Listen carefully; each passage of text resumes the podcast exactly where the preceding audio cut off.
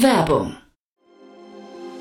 Sei dabei beim HTGF Family Day am 11. und 12. Juni in der Station Berlin. Für zwei Tage voller Inspiration und Business. Tauche ein in ein einzigartiges Netzwerkerlebnis mit bis zu 1500 Teilnehmenden. Erkunde das innovative Seed- und Later-Stage-Portfolio des Hightech Gründerfonds. Lass dich vom vielseitigen Programm inspirieren und knüpfe wertvolle Kontakte. Sichere dir jetzt dein Ticket. Mehr Informationen findest du unter www.family-day-htgf f.de.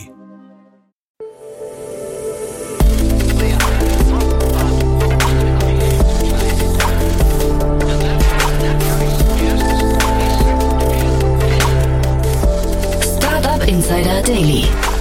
Interview. Herzlich willkommen zu Startup Insider Daily. Mein Name ist Jan Thomas und heute geht es hier mal wieder um den KI-Bereich. Da passiert natürlich gerade unglaublich viel. Ich spreche heute mit Jonas Menisklo. Er ist der CEO und Gründer von Ask UI, ein Unternehmen, ich würde sagen, wenn ich es richtig rausgehört habe, dass sich anschickt, Unternehmen wie Celonis herauszufordern. Ob das Ganze gelingen kann oder nicht, ob das Ganze realistisch ist oder nicht, davon könnt ihr euch gleich selbst ein Bild machen. Aber ich fände es auf jeden Fall echt ein cooles Gespräch, muss ich sagen. Denn Jonas und ich, wir haben links und rechts relativ viel über Potenziale von AI gesprochen. Da passiert ja einfach gerade unglaublich viel. Und ob das Ganze überhaupt nachhaltig sein kann, ob man als junges Unternehmen nicht gerade komplett überrollt wird von der Entwicklungsgeschwindigkeit von AI, von den Dingen, die gerade am Markt passieren, das haben wir besprochen. Deswegen ein tolles Gespräch jetzt, finde ich, mit Jonas Menisklo, dem CEO und Founder von Ask UI. Startup Insider Daily. Interview. Cool, ja, ich freue mich. Jonas Menesklu ist hier, CEO und Gründer von Ask UI. Hallo Jonas. Hallo Jan. Ask UI klingt ganz gut und ich habe vor allem ganz spannend Prompt to Automation Plattform habe ich gelesen. Äh, musst du mal erklären. Äh, ja, sehr gerne. Also Prompt to Automation, wie der Name schon sagt, AI Prompting ist so ein Begriff, der ist gerade in aller Munde mit ChatGPT. Ähm, es geht ein bisschen drum, dass man aus einer natürlichsprachlichen Instruktion, also zum Beispiel automa automatisiere den Login-Prozess, einfach direkt die fertige Automatisierung bekommt und auch ausgeführt bekommt. Man muss dazu sagen, es dreht sich aber bei uns nicht nur um dieses Prompting von Natural Language zu Automatisierung, sondern auch mehr Richtung Intelligenz in die Automatisierung bringen. Und damit meine ich eigentlich, dass wir mit unstrukturierten Prozessen umgehen. Also diese Large Language Models, die sind sehr gut in Verstehen von Beschreibungen oder Prozessen. Und beispielsweise gibt es ganz viele Automatisierungsprozesse, die nicht regelbasiert sind, die viel Intelligenz erfordern, die menschliches Wissen benötigen. Und es geht auch darum, dieses Wissen in diese Automatisierung zu bringen. Geh mal einen Schritt zurück. Wie seid ihr darauf gekommen? Also was ist, was ist der Background von dir oder von eurem Team? Äh, genau, eigentlich hatten wir ursprünglich eine komplett andere Idee oder haben auch doch viele Kunden in dem Bereich. Also wir sind in der Testautomatisierung gestartet rein. Ähm, ich selbst bin Wirtschaftsingenieur, habe am KIT studiert und habe dort meinen Mitgründer Dominik kennengelernt. Er kommt von der Siemens, äh, hat Informatik studiert am KIT auch. Dort haben wir uns auch kennengelernt. Und das ursprüngliche Problem war eigentlich in einem alten Team sollten Tests geschrieben werden, also Software-Tests, also Tests, dass Software richtig funktioniert. Und das war damals super schwierig oder ist immer noch super schwierig. Und wir hatten die Idee, praktisch eine Plattform zu bauen, die das alles für No-Code, die es super einfach macht, äh, indem wir praktisch wie der Mensch auf eine Applikation draufschauen, also eine KI trainieren, die praktisch Applikationen versteht. Wenn man, so wie der Mensch eine Applikation versteht, also einfach nur draufschauen und wissen, okay, hier ist ein Button, hier ist ein Textfeld, hier ist ein Icon und die Informationen dann nutzen zum Testen. Äh, wir haben dann über die Jahre, also es war damals in 2021, äh, haben wir festgestellt, auch mit bestehenden Kunden, dass viele zwar an der Testautomatisierung interessiert sind und auch das ein guter Einstieg ist, wir aber selbst von den Leuten, die unsere Lösung dann nutzen, äh, gesagt bekommen, sie wollen es eigentlich auch für Automatisierungslösungen benutzen, also für eigentliche Workflows. Und dann haben wir uns da in diese Schiene rein iteriert. Ich versuche mir gerade vorzustellen, in welchem Markt ihr dann genau unterwegs seid. Ähm, ist das dann so mal sowas wie UiPath? Klingt ja im, vom Namen her ähnlich äh, und hat ja auch sehr viel mit Prozessautomatisierung und, und AI zu tun. Ist das ein Competitor für euch? Ähm, Im Großen und Ganzen schon, ja. ja. Also das ist schon dieser RPA-Markt, äh, man muss dazu sagen, da kommt viel, also heutzutage wird man nicht mehr RPA sagen, sondern Intelligent Automation, so dieses Buzzword gerade. Mhm. Aber ja, UiPath ist der ein Player.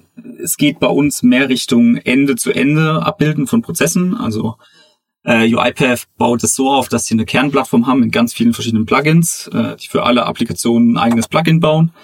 Wir gehen einen Step zurück und sagen, okay, äh, eigentlich automatisieren wir ein Betriebssystem ähm, zum Beispiel Windows.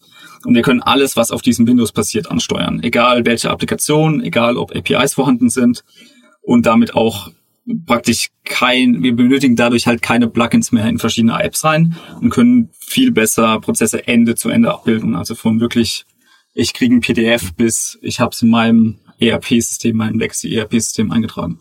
Ich meine, UiPath eine super Story erstmal, ne? eine sehr beeindruckende Entwicklung. Sind an der Börse natürlich jetzt irgendwie eingebrochen. Ne? Also die, die haben da keine schöne Performance hingelegt, aber trotzdem noch irgendwie neun Milliarden wert. Kann mir schon vorstellen, ich meine, wir reden ja jetzt auch vor dem Hintergrund einer Finanzierungsrunde, kann mir schon vorstellen, dass es Investoren trotzdem irgendwie gefällt, was da passiert. Ne? Also jetzt nicht der Börsenrückgang, aber die Entwicklung bis dahin eigentlich ist super, ne? Genau, also dieses Thema Automatisierung ist eh ein Riesenthema und äh, also ich glaube nicht, dass UiPath der All-in-One äh, oder diese, diese einzige Lösung für, die, für dieses Problem ist. Also das ist super breit gefächert. Ähm, ich glaube, Celonis ist ja auch nicht weit weg davon, ja. ne? oder? Äh, genau, Celonis ist praktisch vor der Automatisierung.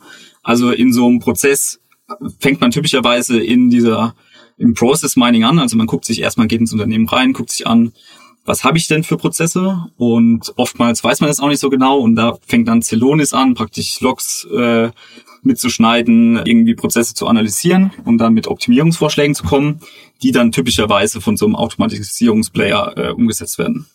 Und da ist jetzt trotzdem noch Platz für weitere Player, ja? Unsere Kunden sagen ja, also. okay. Weil die Kunden anders sind als die Kunden von Celonis und UiPath oder also kleiner oder oder oder breiter oder was ist was ist der Unterschied? Ähm, nee, tatsächlich nicht. Also wir bewegen uns in einem ähnlichen Kundensegment. Es sind andere Use Cases, die wir abbilden. Also äh, wo wir wirklich gut sind, ist mit unstrukturierten Daten zu arbeiten, mit Sachen, wo wir kein, keine APIs haben, zur Verfügung haben, also wirklich Desktop-Anwendungen, nativen Anwendungen, äh, wenn es darum geht, ich brauche eine native Integration, zum Beispiel in SAP äh, ist ganz oft der Fall, dass man eben SAP anrufen muss, ich brauche jetzt diese Integration oder diese Funktionalität ähm, und dann da irgendwas zusammenbauen muss oder man baut sich das mit so einem komischen UI-Bot, der aber sehr statisch ist. Ähm, und bei uns geht es darum, wir können dir eine, sozusagen eine API für deine App bauen, für alle Funktionen, die dein Frontend auch anbietet und können dann damit interagieren. Also ist ein bisschen intelligenter im Prinzip. Also wir setzen diese wie soll ich sagen, also wir, wir bauen, wir setzen die, die, das Verständnis von Applikationen in den Vordergrund. Das heißt, also wir haben eine KI, die praktisch versteht, wie Applikationen funktionieren, einfach nur indem wir drauf gucken. So eine Art Controller, der installiert wird, ähm, und können dann alle Funktionalitäten, die da praktisch abgebildet sind, in dem Frontend dieser App auch zur Verfügung stellen für andere Systeme, ohne dass sie immer brechen, wenn irgendwas umgeschrieben wird. Wird aber ein bisschen technisch dann tatsächlich. Jetzt ohne, ohne despektierlich zu werden, ne? aber, aber UiPath ist ja äh, 2.5 gegründet, Celonis 2.11, das heißt, die sind beide schon etwas älter. Merkt man das diesen Systemen an? Also äh, ist da quasi jetzt schon wieder Platz für die nächste Generation, ähm, weil die einfach jetzt ihre Legacy haben und gar nicht so schnell sich bewegen können, adaptieren können, was da jetzt an, an neuen Entwicklung, äh, Entwicklung gerade passiert? Definitiv. Also ich glaube auch ein, einer der großen Punkte ist jetzt, natürlich gehen Celonis und vor allen Dingen UiPath auch auf diese AI-Schiene jetzt drauf, weil sie sehen, was damit alles möglich ist. Wo wir denken, dass es ein bisschen problematisch werden kann bei diesen Playern, ist, dass die Systeme einfach historisch so gewachsen sind, dass diese Funktionalitäten nicht im Vordergrund stehen. Mhm. Das heißt, ich habe eine sehr also bei UiPath ist es der Fall, dass ich eine sehr komplexe, sehr komplexes Frontend habe und eine sehr komplexe Applikation eigentlich. Und wir sagen, wir fangen bei der AI-Entwicklung an, machen da ein Proprietary Modell, das wirklich diese Use Cases abbilden kann und bauen um diese AI die Features drumherum, was dann von der Usability einfach wesentlich einfacher ist, was dann Setup-Kosten spart, Maintenance-Kosten spart. Was sind so eure Herausforderungen dann gerade? Gerade ist es eigentlich Product-Entwicklung und Hiring. Also jetzt nach der Finanzierungsrunde heißt es erst mit der Team ausbauen. Wir haben jetzt mit vielen Kunden bauen wir gerade die Partnerschaft weiter aus. Da geht es jetzt auch einfach drum, schnell zu sein, noch schnell in den Markt reinzugehen, noch, ich sag mal, das Team skalierbar aufbauen. Äh, tatsächlich aber Produktentwicklung ist auch noch eins der Kern, der Kern-Challenges gerade, einfach weil wir uns in so einem Thema bewegen, das jetzt gerade am Kommen ist ähm, und da auch noch nicht alle Lösungen zu Ende gedacht sind, tatsächlich. Und ich höre aber raus, für die Großen, die wir gerade angesprochen haben, ist das jetzt nicht, oder ihr lauft nicht Gefahr, dass es für die Großen irgendwann mal einfach ein Feature ist, was die integrieren. Das ist schon, man muss quasi die gesamte Architektur anders denken. Äh, ja, also so sind wir das Problem. Ähm, du kannst dir vorstellen, eigentlich, wenn du eine Automatisierung willst, niemand will diese, also Beispiel ist so ein klassischer Invoice-Prozess. Du bekommst tausende von Rechnungen jeden Tag und willst die automatisiert in irgendein ERP-System oder irgendwo eintragen. Die Challenge ist, dass diese Bots gebaut werden müssen gerade. Der eigentliche User will aber eigentlich nur sagen, okay, hier ist ein irgendein Folder mit den ganzen Rechnungen. Hier ist meine Applikation. Bitte mach selber. Sozusagen. Also praktisch der App einfach sagen, sie soll eigentlich alles selber herausfinden. Und das praktisch abzubilden, ist mit diesen alten Architekturen extrem schwierig. Wir bearbeiten aber dran, dass es geht. Also wir sagen halt, wir nehmen einen anderen Approach dafür. Äh, wir sagen, okay, ähm, wir sagen, wir analysieren praktisch das Frontend über einen Controller, wir analysieren die PDFs über Screenshots, finden dann, also mappen dann automatisch die Kategorien auf die Felder auf dem Invoice. Zum Beispiel, wir finden immer die Invoice-Number, mappen die dann immer auf das Formular oder in der, im ERP-System auf das Textfeld Invoice-Number und können so praktisch ohne dass du Regeln definieren musst oder ohne dass du groß Workflows aufsetzen musst, das Ganze automatisieren. Jetzt habt ihr euren Namen äh, Ask UI, nicht AI. Warum das eigentlich? Weil es ist ja dann doch hinterher alles KI gestützt. Oder habt ihr gesagt, das ist dann zu viel Buzzwording? Das ist eine gute Frage. Also wir hießen mal ganz früher Ask Your UI. Also die ganz, ganz am Anfang, weil als wir mit Testautomatisierung gestartet sind, haben wir viel Research äh, über Visual Question Answering Modelle gemacht. Ähm, das ist praktisch ein Forschungsgebiet, wo es darum geht, eine Frage zu einem Bild zu stellen und ähm, das Modell gibt dir eine Antwort raus. Zum Beispiel, du hast ein Bild mit drei Bananen drauf und dann fragst du das Modell, wie viele Bananen sind auf dem Bild und das Modell gibt dir die Zahl drei raus. Mhm. Und wir wollten das für User Interfaces bauen. Also, dass man sagen kann, okay, ähm, such mir bitte äh, Nike-Schuhe und dann sind gerade wie viele Nike-Schuhe sind zu sehen oder sind nur Nike-Schuhe zu sehen. Sozusagen als Testing-Approach, ob alles mhm. richtig funktioniert. Ähm, und da war der Gedanke, du fragst dein UI, deshalb Ask Your UI. Ähm, irgendwann hat sich herausgestellt, das ist ein Zungenbrecher. Dann haben wir das Your gekürzt. Aha. Und äh, dann sind wir bei dem Namen gelandet. Ja. Ja, nee, muss ja nicht falsch sein. Das, also ich, ich frage nur, weil eigentlich seid ihr ja eine reine AI-Company, ne, wenn ich es richtig verstehe, oder? Äh, das ist richtig, ja. Ja. Ist das, was ihr da baut, wäre das vor, weiß nicht, zwei, drei Jahren auch schon möglich gewesen? Oder ist die Technik, also es gibt ja immer diese Frage, why now, ne? Ist die technische Entwicklung jetzt erst an dem Punkt, dass man, dass man quasi so ein Produkt bauen kann? Vor zwei, drei Jahren wäre es vielleicht mit wesentlich mehr Research-Arbeit möglich gewesen, hätten wir aber auch wesentlich mehr Kapital gebraucht. Tatsächlich kommt uns die Entwicklung gerade extrem entgegen. Wir können viel benutzen, was gerade passiert in dem Space ähm, und können dann praktisch sehr fokussiert unseren eigenen Research äh, eben in diesen UI-Detection-Modellen anwenden äh, in diesen praktisch Feintuning auch von anderen Modellen machen auf unseren Daten. Und wir hatten das große Glück, dass wir von Anfang an viel Wert auf Daten gelegt haben und dadurch jetzt so einen eigenen Datensatz aufgebaut haben für User Interface Elemente, der sehr, sehr nützlich, der nützlich ist für genau diesen Space. Schwierige Frage. Ich, ich glaube, es hilft auf jeden Fall gerade jetzt äh, daran zu arbeiten. Und wir haben ja über Celonis und weiter gerade gesprochen. Ähm, heute war ja auch der 25-jährige Geburtstag von Google. Ne? Ähm, ist ja irgendwie ganz spannend zu sehen, dass möglicherweise die Haltwertszeit von solchen Firmen gar nicht mehr, also ne, Google von mir aus ist nochmal eine andere Kategorie natürlich, äh, aber die, auch die kriegen mit OpenAI und so weiter jetzt gerade Probleme. Aber es könnte ja jetzt sein, dass bei, bei Celonis man einfach sieht, dass ein, ein Unternehmen, das vor zwölf Jahren gegründet wurde, dann irgendwann vielleicht schneller schon überholt werden kann, wieder von der technischen Entwicklung. Siehst du es auch so? Und dann vielleicht nach vorne raus, was könnte euch denn dann mal gefährlich werden an technischen Entwicklungen? Puh, das ist eine gute Frage. Da muss ich kurz mal drüber nachdenken. Also ich sehe schon, dass die technische Entwicklung schneller wird. Ich glaube auch, dass die Innovationskraft von Startups gerade extrem stark ist, gerade in diesem AI-Space und da extrem viel passiert und auch extrem viele Startups super schnell wieder überholt werden.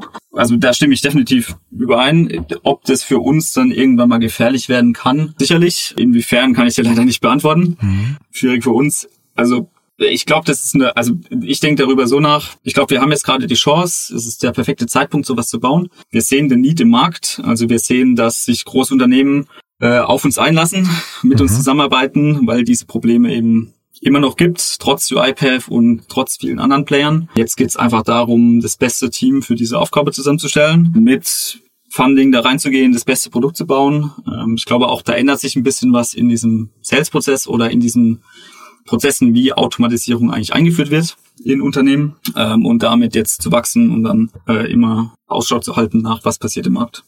Ist ja wahrscheinlich auch, also man merkt das schon, ne, wenn man so den ganzen, vor allem den, ich sag mal, B2C-Unternehmen, ähm, also die, so im Consumer-Bereich dann, ne, so im, im Bildbearbeitung oder ähm, äh, Text und so weiter, da passiert, glaube ich, im KI-Bereich so viel, dass man wirklich gar nicht mehr Schritt halten kann. Äh, ich glaube, bei euch ist ja eher so der Use Case vielleicht so, so besonders schon wieder, dass man vielleicht ein bisschen sicherer ist auch von den, sag mal, schnellen Entwicklungen in diesem Consumer-Space, oder? Ja, also Consumer ist noch mal eine ganz andere Nummer. Also wir haben tatsächlich, also wo wir sehen mit diesen ganzen, die kennst du bestimmt diese ganzen Agenten von äh, wo auf ChatGPT aufbauen mhm. und irgendwie auch Automatisierungslösungen. Genau, das ähm, sind unglaublich viel, ne? Extrem viel. Die Funkt, die Sache ist die, also die fokussieren sich sehr stark auf den, den Webspace äh, und sagen, okay, End-Consumer Automation ähm, oder Pro-Consumer, Prosumer Automation äh, aber fast alles im Web. Ähm, wir tatsächlich fahren einen anderen Approach. Wir sagen, es passiert noch so viel mit nativen Applikationen in großen Firmen, äh, wo viele sich nicht rantrauen. Ähm, unsere Lösung ist dafür wie perfekt gemacht, gerade durch die Daten, die wir haben, die eben auf diesen nativen Applikationen sehr gut funktionieren, dass wir eigentlich Enterprise First gehen mittlerweile und sagen, okay, wir wollen eigentlich Unternehmen, die eigentlich langweilige Applikationen automatisieren. Das mhm. ist so ein bisschen der Approach und nicht dieses, ich habe diesen coolen Agenten, der mir jetzt meinen nächsten Flug nach Rom bucht, ähm, sondern ich habe einen langweiligen, also in der Theorie langweiligen Invoice-Prozess oder irgendeinen Hiring-Prozess oder ich muss irgendwelche Applikationen miteinander verbinden, die super Enterprises sind, Legacy-Applikationen teilweise. Aber ähm, ja, dafür können wir das sehr gut und es äh, ist ein Markt, der vielleicht ein bisschen abgegrenzter ist zu dem, was da aktuell passiert. Ja, also du sagst, langweiliger ist wahrscheinlich auch ein viel, viel größerer Markt und äh, viel lukrativer. Ne? Ähm, ich finde es äh, spannend übrigens, wenn du sagst, ähm, Großunternehmen lassen sich auf euch ein, weil das Thema Datenschutz ist ja schon in dem ganzen äh, sagen wir, ChatGPT-Umfeld nochmal irgendwie, da ist ja ein großes Fragezeichen oder fast ein Ausrufezeichen dran. Ne? Viele sagen einfach, passt bisschen auf, dass da eure Daten nicht irgendwie ähm, hinterher, ähm, was nicht, dadurch geleakt werden, indem man so eine Software nutzt. Wie ist das bei euch? Welchen, welchen, welchen, äh, was nicht, Gefahren oder, oder Ressentiments ähm, begegnet ihr da? Also eins zu eins das Gleiche. Also Datenschutz ist ein Riesenthema. Ähm, wenn wir sagen, wir implementieren, also wir integrieren einfach nur ein OpenAI-Modell dafür, dann ist das meistens ein No-Go. Also es wahnsinnig viele Fragezeichen da. Für die meisten Modelle, die wir benutzen, brauchen wir kein Cloud-Hosting. Das heißt, so. äh, wir können viel, also wir haben tatsächlich in der eigenen Cloud viele Modelle und das ist auch okay für viele. Aber gerade bei Automatisierungscases, wenn es mit Invoice-Daten geht, wenn mit Bewerberdaten genau. gehandhabt wird und so, da muss man einfach On-Premise ausrollen können. Mhm. Ist aber für unsere Modelle kein Problem. Okay, also es ist hinterher nicht hinderlich für euch, weil das hätte ich jetzt fast gedacht, dass das dann, weil du hast ja gerade vom, äh, vom Sales-Prozess gesprochen, ja. dass man da so viele erstmal Vorbehalte aus dem Weg räumen muss, dass, dass man eigentlich gar nicht zum Abschluss kommt. Ja, also für uns äh, ist es kein größer, also meistens ist das Problem größer, dann haben wir trotzdem eine Lösung gefunden. Ähm, wir also wie gesagt, also meistens müssen wir dann bei ein paar Funktionalitäten abspecken, weil die eben doch nur über ein Cloud-Modell verfügbar sind, aber mhm. die Grundfunktionalität der Automatisierung können wir lokal ausrollen, mhm. was dann, wenn man das eben beweisen kann, dann ist es meistens kein Problem mehr. Mhm. Sag nochmal einen Satz zur Finanzierungsrunde. Äh, genau, wir haben jetzt eine Seed-Runde gemacht, 4,3 Millionen. Ähm, Eurer SEO und Seedcamp sind jetzt noch eingestiegen. Eurer SEO hat die Runde geleitet. Ist für uns, also vorher hatten wir Lea Partners und äh, 468 Capital, APX und zwei Angels an Bord, sind auch wieder alle dabei äh, und macht bis jetzt schon extrem viel Spaß, mit den neuen Investoren zusammenarbeiten.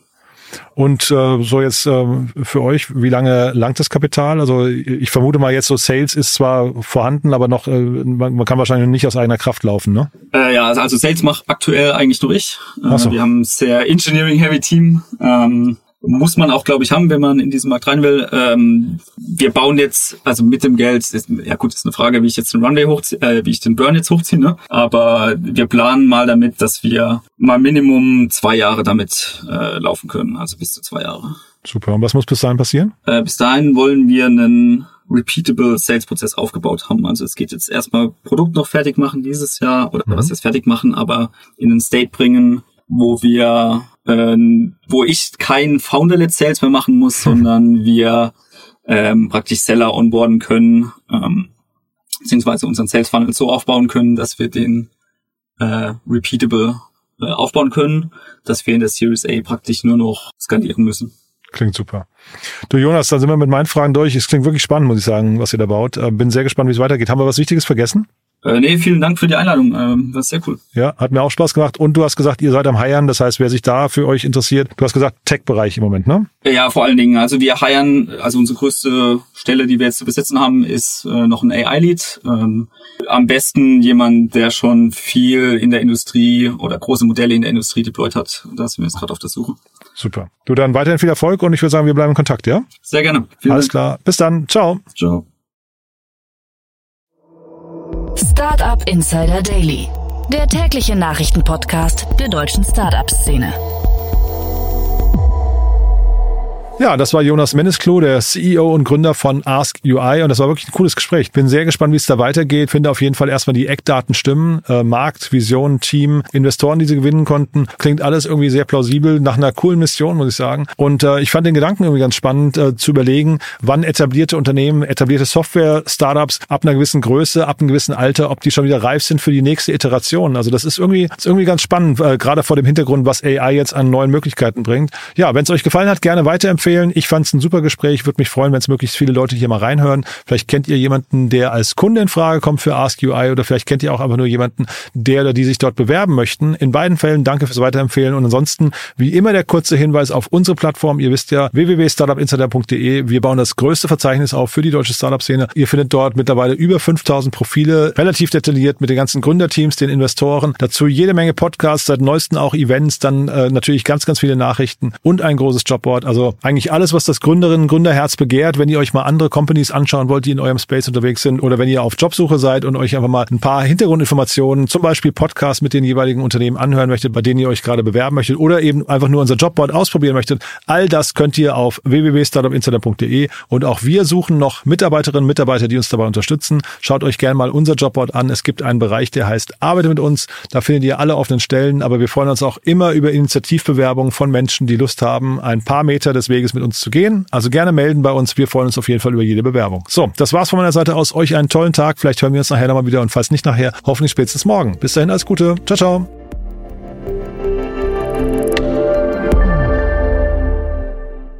Diese Sendung wurde präsentiert von Fincredible. Onboarding made easy mit Open Banking. Mehr Infos unter www.fincredible.io.